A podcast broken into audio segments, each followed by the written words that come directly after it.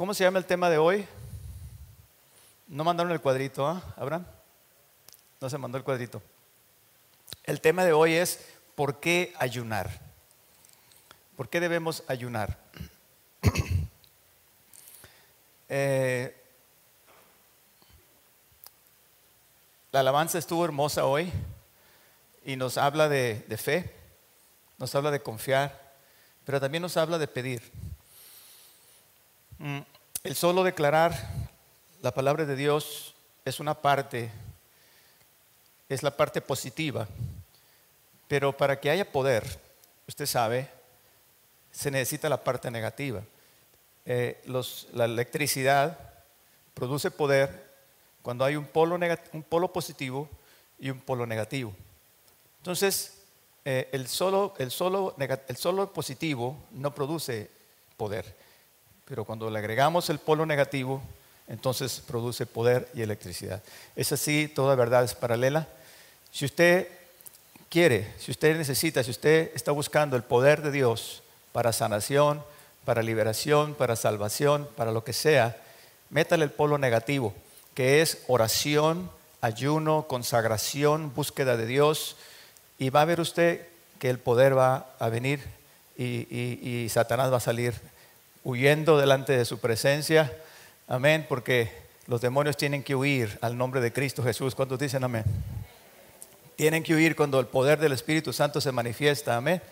Entonces, dele a su vida poder. Y lo que vamos a ver hoy le va a ayudar muchísimo. Porque ayunar, fíjese bien que no estoy hablando del ayuno en sí mismo solamente por, como una, eh, digamos, estoy, quiero irme más atrás, quiero irme más profundo, ¿verdad? ¿Por qué debemos ayunar?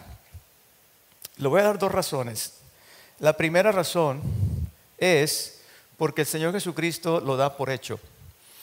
Cuando Él dice en, Mateo 6, mas tú cuando ores, entra en tu aposento, cerrar la puerta, etc. Él está dando por hecho que nosotros oramos, ¿sí o no? Pues también el versículo 17 dice, pero tú cuando ayunes, unge tu cabeza, lava tu rostro, etc., también está dando por hecho que nosotros qué? Que nosotros ayunamos. Entonces, el Señor lo está dando por hecho porque es una costumbre, es un hábito que todos nosotros, sí, mírenme bien, todos nosotros deberíamos de tener. Juan Wesley, John Wesley dijo lo siguiente, yo estoy persuadido que si un cristiano ha entendido la necesidad de ayunar y no lo hace, él va a resbalar de la misma manera que uno ha entendido la necesidad de orar y no lo hace. La segunda razón para ayunar es afligir el alma. David decía en el Salmo 35, cuando ellos se enfermaron, dice, me vestí de silicio y afligí mi alma con ayuno.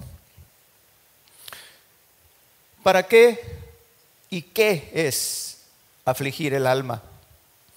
Aunque aquí David está diciendo que en tiempo de enfermedad él ayunó, ayunar, hermanos amados, es más, es más que eso. Ayunar es, digamos, apartar un tiempo para humillarnos delante de Dios. Digan todos conmigo, Digan todos conmigo la palabra humillarse. Humillarse delante de Dios. ¿Y qué tan importante es esto? Bueno, una de las tres cosas, una de las tres únicas cosas que pide Dios de nosotros es precisamente que nos humillemos delante de Él. Usted dígame si no es importante. Ahora, ¿qué quiere decir esto? ¿Qué quiere decir que yo me humille delante de Dios, que yo me tire de frente al piso o simplemente que yo me tire, eh, me ponga en una posición humilde. No, humillarse delante de Dios es depender de Él. Como dice el texto, fíate de Jehová de todo tu corazón y no te apoyes en tu propia prudencia. Reconócelo en todos tus caminos y Él enderezará tus veredas. Mire, inconsciente o conscientemente, el creer tenerlo todo nos hace sentir orgullosos. Es decir, ¿para qué necesito a Dios si lo tengo todo? Estoy joven, estoy sano, tengo trabajo, tengo dinero. Este es, por decir así, el orgullo normal de la vida. ¿Sí? Lo contrario a esto sería decir que dependemos de Él, así como la flor depende del sol. ¿Sí? Él es nuestra vida, Él la sostiene, Él la alimenta, Él me ayuda, Él me guía, y si algo tengo o si algo soy, es por Él, y se lo debo a Él. Eso es dependencia. El orgullo es tan sutil que es muy posible que en menor o mayor medida, hermanos amados, todos eh, lo tengamos sin darnos cuenta. Bueno, ¿y cuál es el problema, pastor? Usted dijo que era normal, entre comillas. El problema es que esto nos estorba para recibir las bendiciones de Dios. Fíjese lo que estoy tratando de decirle, esto es importante. Nos estorba para recibir las bendiciones de Dios. ¿Qué estoy diciendo? Estoy hablando de dependencia por un lado y estoy hablando de autosuficiencia por el otro. A esto le estoy llamando orgullo normal, ¿sí? Que no tiene nada normal. Y a esto le estoy llamando humillarse delante de Dios para depender totalmente de Él. ¿Cuál es el problema? El problema es, repito, que el orgullo nos estorba, fíjese bien lo que le voy a decir, para recibir lo que Dios tiene para nosotros. ¿Cuántos quieren recibir lo que Dios tiene para ti? ¿Cuántos quieren recibir lo que Dios tiene para usted? El orgullo es tan malo, mis hermanos amados, que muy bien nos podríamos gastar una conferencia completa para hablar simplemente de los estragos del orgullo. Pero hoy, hoy no es el tema, simplemente le digo que el orgullo le va a impedir. Sí, que Dios lo bendiga. Digo, en la manera en que Él quiere bendecirlo.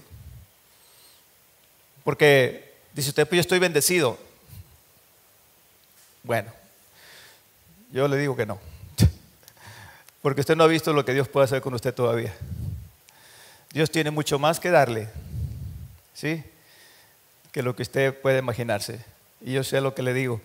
Entonces, pero tenemos que depender de Él, tenemos que eh, entregarnos a Él, dejarle a Él eh, todo. Mire, allá en Lucas capítulo 14, el Señor Jesucristo nos aconseja algo. Dice, cuando fueres a un banquete, fueres invitado, siéntate en el último lugar para que cuando venga el que te convidó, te diga, amigo, sube más arriba, porque cualquiera que se enaltece, ¿será qué? Será humillado, y el que se humilla, ¿qué más? Será enaltecido. Entonces, si tratamos de enaltecernos, amados hermanos, en cualquier forma, mentalmente, a nosotros mismos, lo que sea, en tu corazón, en tu mente, si tratamos de enaltecernos, podemos ser humillados.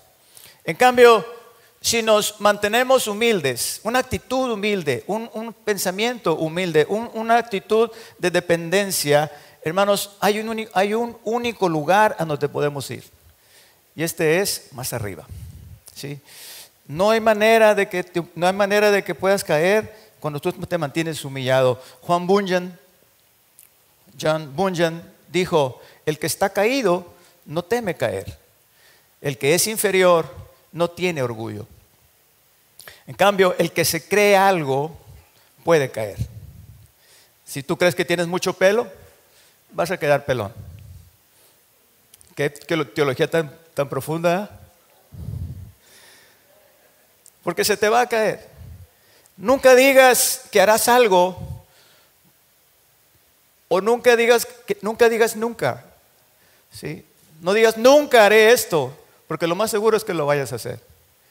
No digas que eres esto o aquello, porque seguramente lo dejarás de ser. En otras palabras, no te enorgullezcas de nada. Dale la gloria a Dios en todo. Un hombre había trabajado duro y había juntado ah, dinero y bienes y había empleado sus bodegas, sus graneros y orgulloso de ello dijo, alma, muchos bienes tienes guardados para muchos años. Alégrate, huélgate, come, bebe. Y dice el Señor que esa misma noche escuchó una voz que le dijo, necio, esta noche vienen a pedir tu alma y todo lo que has hecho, todo lo que tienes, todo lo que has guardado, ¿de quién será? Nabucodonosor, el gran rey de Babilonia, se la creyó, como dicen los muchachos, que era el rey más poderoso de la tierra y dijo, ¿no es esta la gran Babilonia que yo he creado? Usted sabe, los jardines colgantes de Babilonia, octava maravilla del mundo antiguo. Y aquel hombre se llenó de orgullo y dice la palabra de Dios que terminó comiendo hierba con las bestias del campo. Lucifer, el gran arcángel, creyó que podía llegar a ser como Dios. Subiré, fíjese bien, subiré y seré semejante al Altísimo. Y fue arrojado del cielo. En cambio, mis amados, hubo alguien que se humilló hasta lo sumo, hasta lo más bajo, y Dios lo levantó hasta donde no se puede más levantar. Porque todo aquel que se humilla será exaltado y todo aquel que se ensalza será humillado. Tómelo esto como un principio, tómelo esto, no sé si elevarlo a la, al grado de una ley, pero es un principio que no falla. Alguien dijo, el camino hacia arriba es hacia abajo. Primera de Pedro 5.6 nos dice, humíllense ante la poderosa mano de Dios y Él los exaltará. Santiago también nos aconseja, humillaos delante del Señor y Él os exaltará. Amados hermanos, entonces estamos diciendo que lo contrario al orgullo sería qué? Humillarnos. Humillarnos. Y esto, así como esto nos trae eh, caída y por lo tanto tristeza y otras cosas, esto nos va a traer bendición. ¿Cuántos dicen amén conmigo? Esto nos va a traer grande bendición. Dije, grande bendición. El humillarnos delante de Dios, hermanos amados, nos va a traer grande, grande bendición. Y, una de las maneras bíblicas, bíblicas para humillarnos delante de Dios, hermanos amados, es precisamente a través del ayuno. A través del ayuno. David decía, humillé mi alma con ayunos. ¿Sí? Entonces, ah, ¿por qué necesito humillar el alma. ¿Sí? Precisamente, hermanos amados, estamos hablando de que el orgullo es algo que me estorba, ¿sí? Para acercarme a Dios. Es algo que dice la palabra de Dios que el Señor mira de lejos y conoce de lejos al altivo. Y allá lo deja. ¿Sí? No, no, no, hay manera de acercarse a Dios en esa actitud. Entonces nos estorba y nos va, nos a estorbar. La manera entonces, hermanos, de, humillar el, espíritu, humillar el alma, es en esta, eh, eh, con, esta práctica de ayunar. ¿Y, por, qué, por qué cree usted que tenemos que ayunar, perdón, sí, ayunar que viene siendo humillar el alma? ¿Por qué se tiene que humillar el alma? ¿Qué, qué hay en el alma, sí, que, que la tengo que humillar? El alma es usted. El alma soy yo. El alma es nuestro ego. Es la parte arrogante. Es lo que yo creo. Es lo que yo sé. ¿Sí? Es lo que yo siento. ¿Sí? E, es, esa, es ese concepto que tenemos de nosotros. Nadie sabe más que yo. Nadie tiene la razón más que yo la tengo. ¿Cuántos saben lo que estoy hablando? ¿Sí? O estoy hablando a marcianos o a venusinos. Todos nos aferramos a lo que creemos, todos nos aferramos a lo que pensamos. Es difícil que nos saquen de, nuestro, de nuestra manera de pensar. Es muy difícil que nos muevan de lo que creemos. ¿sí? Ese es el alma, es arrogante, el ego. Algunos tenemos un ego demasiado inflado. ¿sí? Tenemos un alto concepto de nosotros mismos. ¿sí? Por eso es que tenemos que humillar el alma. Yo yo veo esto como pastor, ¿sí? Cuando oigo a hermanos que dicen, hoy no quiero ir a la iglesia, fíjese bien, no quiero ir a la iglesia, simplemente porque no tengo ganas, voluntad, no siento hacerlo, sentimientos, y no pienso que me afecte. ¿Sí? Ahora, Permítame decirles con todo respeto, hermanos amados, que ante los ojos de Dios, lo que tú piensas no es importante. Lo que tú sientes tampoco es importante. Y lo que tú quieres, menos. Porque lo que es importante delante de Dios es lo que Dios piensa de ti, lo que Dios quiere para ti y lo que Dios siente por ti. Eso es lo que importa. Y si queremos alinearnos a eso, alinearnos a la voluntad de Dios, hermanos amados, tenemos que humillarnos, tenemos que decirle, Señor, me despojo de Fernando Espinosa, me despojo de lo que yo creo que soy, me despojo del concepto que yo tengo de mí mismo y me humillo delante de ti para que hagas tu voluntad en mí. Para que tus caminos sean mis caminos para que endereces mis sendas, para que me des conforme a tu propósito.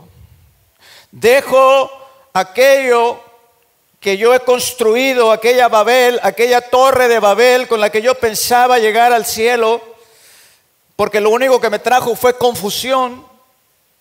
Abandono mi proyecto de vida inclusive y, y me pongo ¿sí? bajo tus pies para que tú ordenes mi camino, para que tú ordenes mi vida. Me ha ido mal allá. ¿Sí? Me ha ido mal, he elegido mal, he tenido ciertas, he tenido ciertas situaciones y, y me he equivocado tantas veces. Señor, quiero que tú endereces mis sendas, quiero que tú ordenes mi vida, ¿sí? Y me des aquello que tú quieres darme. Porque lo que tú me quieres dar es bueno, agradable y perfecto. ¿Cuántos dicen amén? Es bueno, agradable y perfecto. Señor, me alineo a tu voluntad, me humillo delante de ti, me entrego a ti, me entrego, como decían en la abuelita, a ti, Señor y una manera bíblica, repito, de tratar con el alma es humillarla con el ayuno de vez en cuando. Un abogado, no voy a decir su nombre, entendió este principio y ayunó.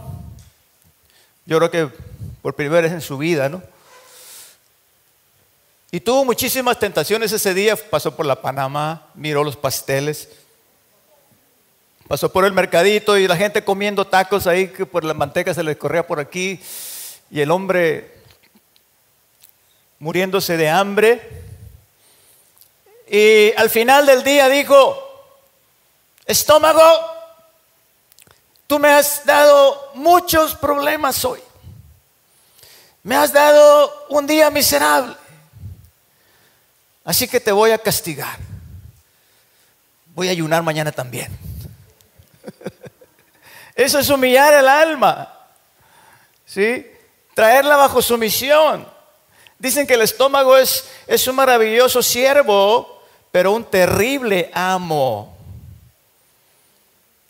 ¿Quién es tu amo? ¿O quién es el amo en tu vida? ¿Tú o tu estómago? A ver, hermanos, están muy calladitos. Voy a tomar agua porque se me está poniendo la cosa peligrosa aquí. ¿Quién manda? ¿Usted o su estómago?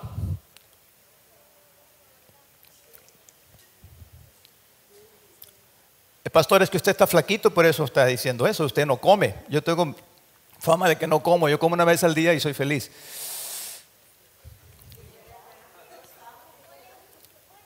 Y, me, achacan mis, nietos, mis, yernos y mis... porque yo les digo, ya van a comer otra vez, acaban de comer. Yo me enfado de masticar, hermanos.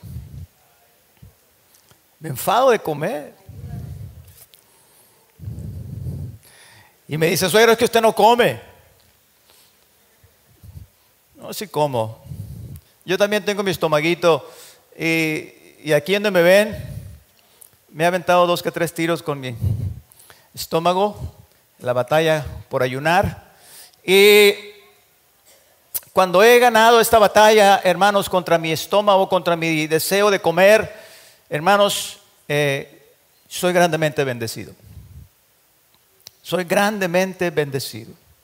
Así, inmediatamente, yo siento algo tan diferente, siento una gran victoria en el espíritu. Ah, que realmente es importante que lo consideremos.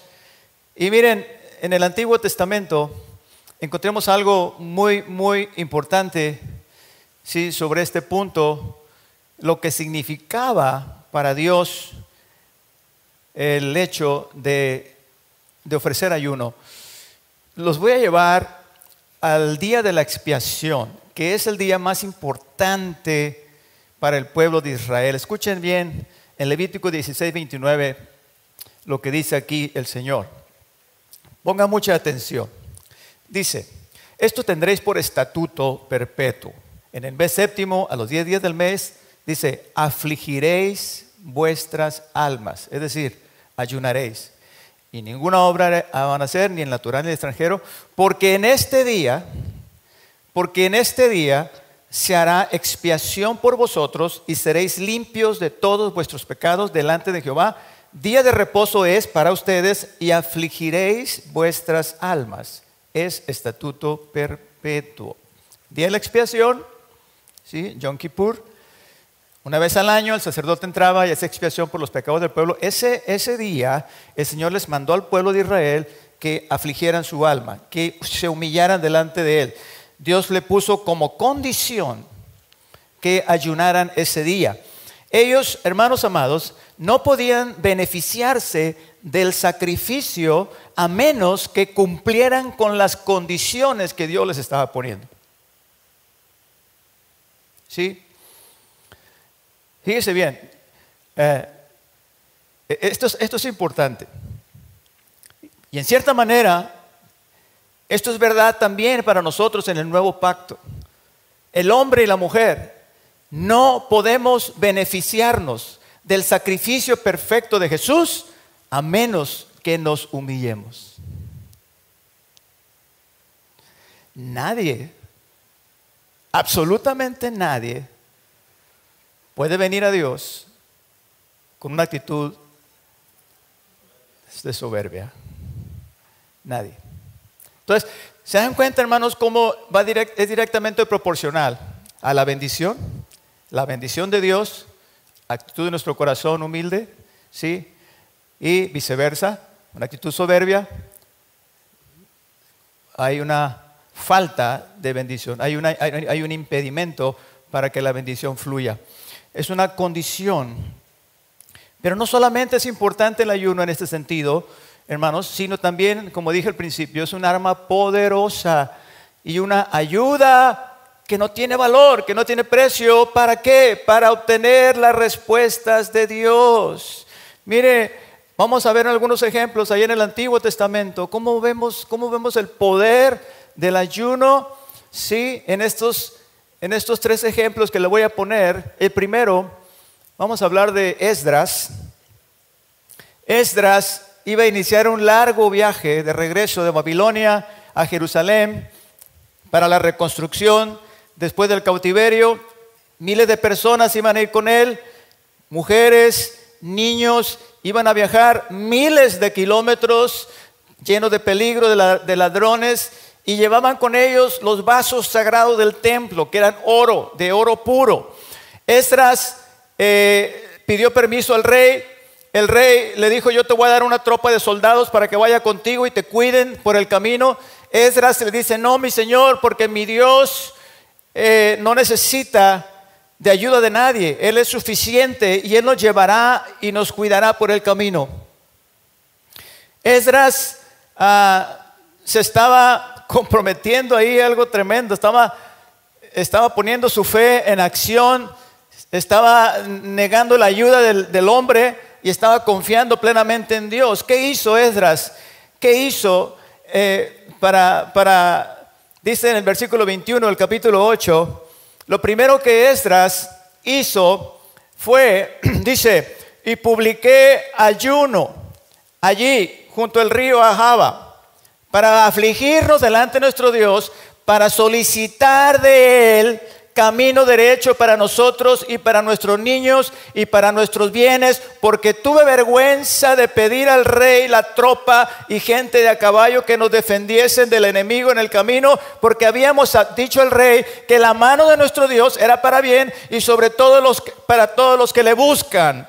Ayunamos pues y pedimos a nuestro Dios sobre esto y Él nos fue propicio. Gloria a Dios. Miren, lo que hizo con Acab, el perverso rey. ¿Cuántos saben que Acab se arrepintió? No ha habido otro rey más malo, más perverso que este. Sin embargo, fue perdonado porque humilló su alma. Elías le dijo, vas a tener un juicio sobre tu casa, van a venir sobre tus hijos, etc. Y dice la Biblia que cuando Acab escuchó las palabras del profeta, dice que rasgó sus vestidos, se puso silicio sobre su carne y ayunó y durmió en silicio, es un saco rasposo y anduvo humillado. Y dice la palabra de Dios que por cuanto se humilló delante de Dios, el Señor dijo que lo perdonaría. Hitler se puso ah, no me creo. Pero hagan de cuenta que estoy hablando de un Hitler Hagan de cuenta que estoy hablando de una persona así que de repente se humilla delante de Dios. Nínive, ciudad perversa, ciudad malvada. Jonás no les quiso predicar porque ellos eran malos. Ellos venían a, Israel, agarraban a los, a los pobres niños, mataban a las embarazadas, les sacaban a los niños, azotaban contra las peñas sus hijos, despellejaban vivos a la gente, eran crueles los asirios. Jonás no les quiso predicar. Yo sé que eres un Dios misericordioso, yo sé que eres un Dios bueno que los vas a perdonar, así que yo no les predico. Y se fue para otro lugar. Ustedes conocen la historia. Sin embargo, el Señor trató con él, lo regresó y Jonás de mala gana empezó a predicar en la ciudad de Nínive me lo imagino agachada su cabeza, ni siquiera haciendo nomás, y la voz más bajita que podía, que podía salir, que podía salirle. De aquí a 40 días Nínive será destruida. De aquí a 40 días Nínive será destruida. Para que no lo escuchen, no es cierto, ya estoy inventando. De aquí a 40 días. Y dice, la, fíjense lo que pasó. Dice, y los hombres de Nínive cuando oyeron esto, cuando oyeron el juicio de Dios, dice que proclamaron ayuno y se vistieron de silicio desde el mayor hasta el menor. Dice que los animales y los bueyes, por orden del rey, no comieron alimento ni bebieron agua. De esta forma se humillaron y adivine de qué. Dios los perdonó y Jonás se enojó. Ya sabía que los ibas a perdonar. Ya sabía que eres un Dios bueno y misericordioso. Si el Señor hizo eso por una ciudad malvada, ¿qué no hará por nosotros cuando nos humillemos, hermanos amados?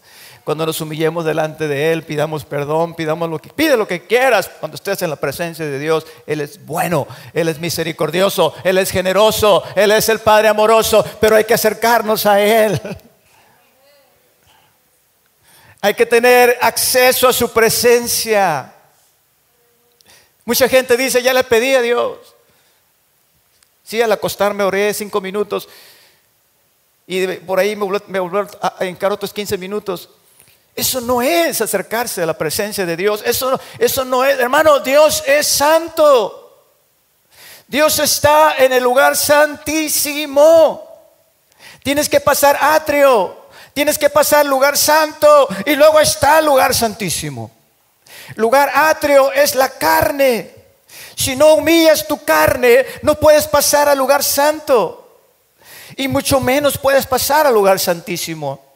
Si tú quieres las bendiciones de Dios, necesitas humillar tu alma delante de Él. Parece que no me están escuchando en esta mañana.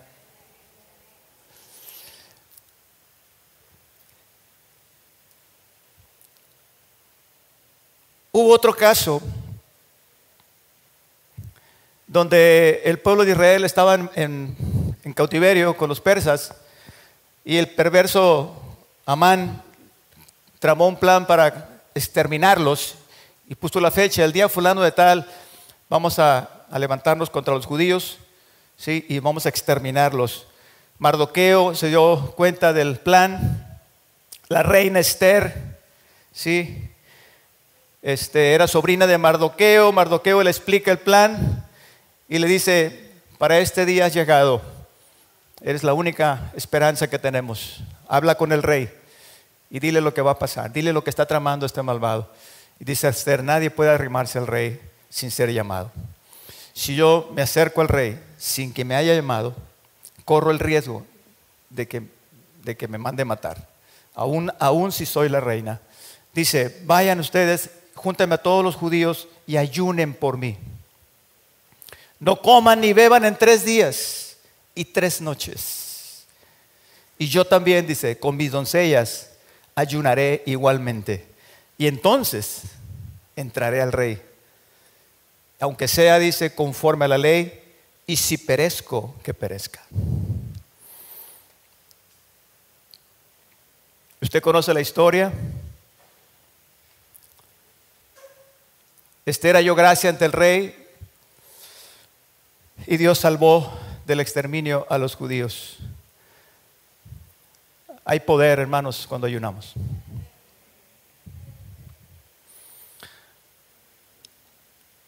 En el capítulo 6 de 2 de Corintios tenemos el testimonio del apóstol San Pablo en el Nuevo Testamento, que dice él, nos recomendamos en todo, porque como ministros de Dios, dice, hemos estado en, en muchas tribulaciones, en muchas necesidades, en azotes, en cárceles, en tumultos, en desvelos y en ayunos.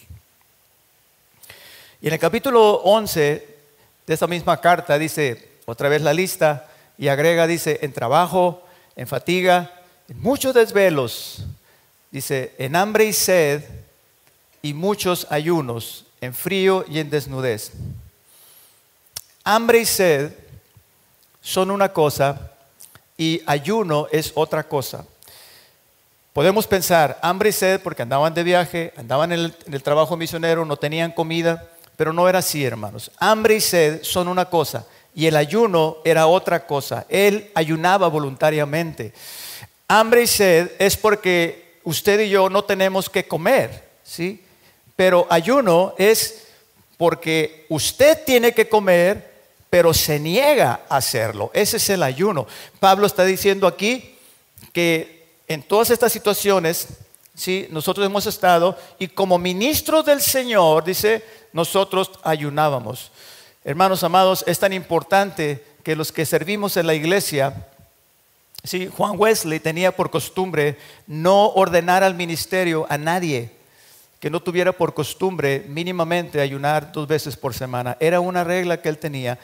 Y, yo creo que sería muy saludable para nosotros, ¿sí? cuando menos para los líderes que trabajamos aquí, los, los ministros que ministramos, hermanos amados, tener esta práctica mínimamente, mínimamente los ministros. Pablo dice, nosotros, dice, nos, nos ah, ¿cómo se dice? Nos recomendamos.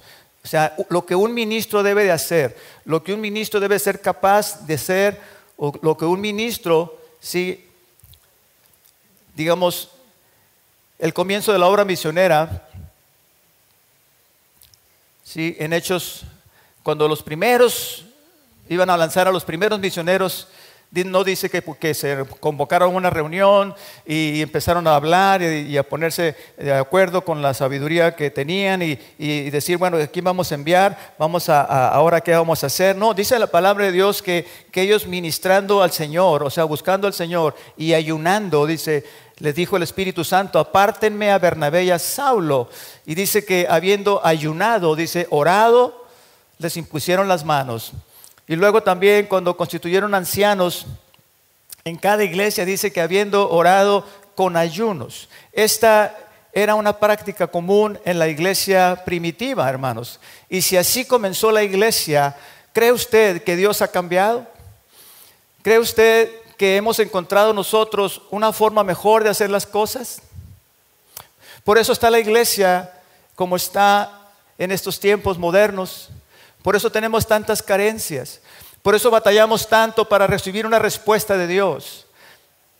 ¿Por qué? Porque hemos dejado, sí, de lado la, digamos, la espiritualidad, el avivar el fuego, sí, con oración, con ayuno, con búsqueda de Dios, con consagración, y nos hemos conformado a un status quo, a un estado de cosas ligero, sí, como la dice dice allá en Apocalipsis capítulo 3 que la iglesia de los últimos tiempos sería una iglesia rica, una iglesia cómoda, una iglesia complacida, una iglesia orgullosa. Y yo creo, amados hermanos, que la iglesia de estos tiempos sí es ni más ni menos que la iglesia de la Odisea. Ahora sufrimos menos, tenemos más. Necesitamos reconocerlo, amados hermanos, que nos hemos llenado de cierto orgullo. Somos la iglesia de los últimos tiempos. Tenemos riqueza, tenemos comodidades y eso nos hace sentir como empezamos esta prédica diciendo, yo no necesito de Dios. Yo no necesito del Espíritu Santo. Tengo la manera de hacer las cosas, tenemos aire acondicionado, no sufrimos, nadie nos está persiguiendo. Dice, y tú dices, capítulo 3 de Apocalipsis,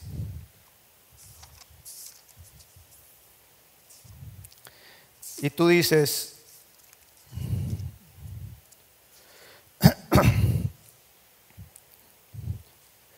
dice,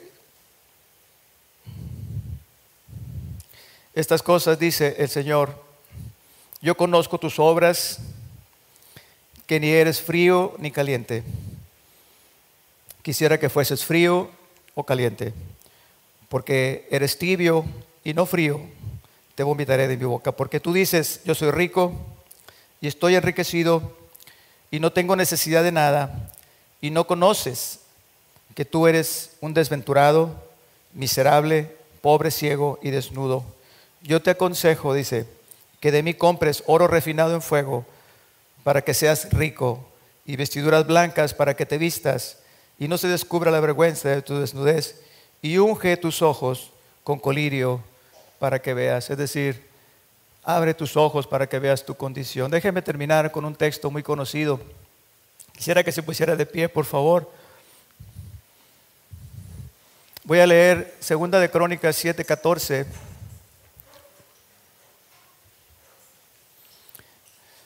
que dice de la manera siguiente, si se humillare mi pueblo, sobre el cual mi nombre es invocado, y oraren, y buscaren mi rostro, y se convirtieran de sus malos caminos, dice, entonces yo iré de los cielos, perdonaré sus pecados y sanaré su tierra. Aquí hay siete pasos, hermanos, de los cuales cuatro nos tocan a nosotros y tres le tocan a Dios. Dice, si mi pueblo se humilla, si mi pueblo ora y si mi pueblo busca mi rostro, entonces dice, yo oiré desde los cielos. Perdonaré sus pecados y sanaré su tierra.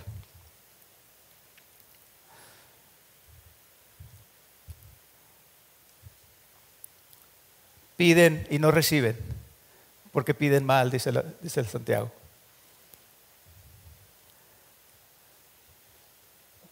La palabra de Dios no falla cuando dice, el que pide recibe, pero hay que saber pedir. El que busca, haya, pero hay que saber buscar. El que toca, se le abre, pero hay que saber tocar. Si queremos las bendiciones que Dios tiene para nosotros, sanidad, salvación, bienestar, seguridad, liberación, todas las bendiciones, las infinitas bendiciones del cielo, hermanos amados, tenemos que arrebatarlas. Tenemos que pelear por ellas, tenemos que acercarnos, tenemos que, eh, mire, cuando se estaban vacunando la gente, aquí en el salón Figlos, o el salón que está aquí, Figlos, ¿verdad? Hermanos, la gente se hacía bola, la gente se amontonaba, la gente era un tumulto de miles de personas. ¿Por qué? Porque querían la vacuna. El que quiere algo, el que necesita algo, lo busca. Por eso la Biblia dice en, todos en todas partes, si me buscares, si me buscares, me hallaréis. ¿Sí? Entonces, la gente sufre, hermanos, con todo respeto, porque no buscan de Dios. Porque quieren que las cosas eh, se les den de fácil manera. Pero las cosas de Dios las tenemos que buscar. Y la manera de, eh, de, hacerlo incluye que nos acerquemos a Él reconociendo esto. Si no reconocemos esta situación, entonces no vamos a tener. Miren lo que dice el, el profeta Joel. Nos hace un llamado al arrepentimiento. Y dice, por eso pues ahora dice el Señor, convertíos a mí de todo vuestro corazón con ayuno, lloro y lamento. Tocad trompeta en Sion, proclamad ayuno, convocad asamblea, reunid al pueblo, santificad la reunión, juntad a los ancianos, congregad a los niños y a los que maman, salga de su cámara el novio y de su tálamo la novia, entre la entrada y el altar, lloren los sacerdotes, ministros de Jehová y digan, perdona, oh Jehová, a tu pueblo y versículo 18 dice, y Jehová perdonará a su pueblo. Y versículo 28 dice, y después de esto derramaré de mi espíritu sobre toda carne. Hay una condición para acercarse a Dios, hay una condición para obtener las bendiciones de Dios, y es que nos humillemos, ¿sí? que nos humillemos delante de Él y que nos acerquemos a Él, ¿sí? humillados y entonces, hermanos amados, Él derramará sobre nosotros bendición, sanará nuestra tierra. Mire lo que dice aquí específicamente el profeta Joel. Perdonará su pueblo, los, los pastos del desierto reverdecerán, los árboles llevarán su fruto, las eras se llenarán de trigo y los lagares rebosarán de vino. Les voy a restituir los años que comió la oruga y la langosta. Comeréis hasta saciaros y alabaréis el nombre de Jehová vuestro Dios, el cual hizo maravillas con vosotros. Y sabrán que en medio de Israel estoy yo, que yo soy Jehová vuestro Dios y no hay otro. Y mi pueblo nunca más será avergonzado. Hermanos amados, busquemos al Señor, ¿sí? humillémonos delante de Él y vamos a obtener todas las respuestas y vamos a tener todo lo que nosotros estamos pidiendo. Estamos pidiendo sanidad. Tenemos hermanos que están muriendo. Estamos en peligro de muerte, ¿sí? Estamos peleando una batalla, ¿sí? Yo les invito a que reforcemos con ayuno, con oración, con arrepentimiento, con lamento. Humillemos nuestra alma delante de Dios. Y hermanos amados, veamos, veremos seguramente una respuesta de parte de Dios.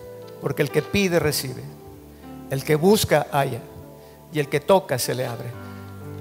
Pero si no nos bajamos de la soberbia, decir, yo no necesito eso, yo no necesito nada, entonces no recibiremos nada.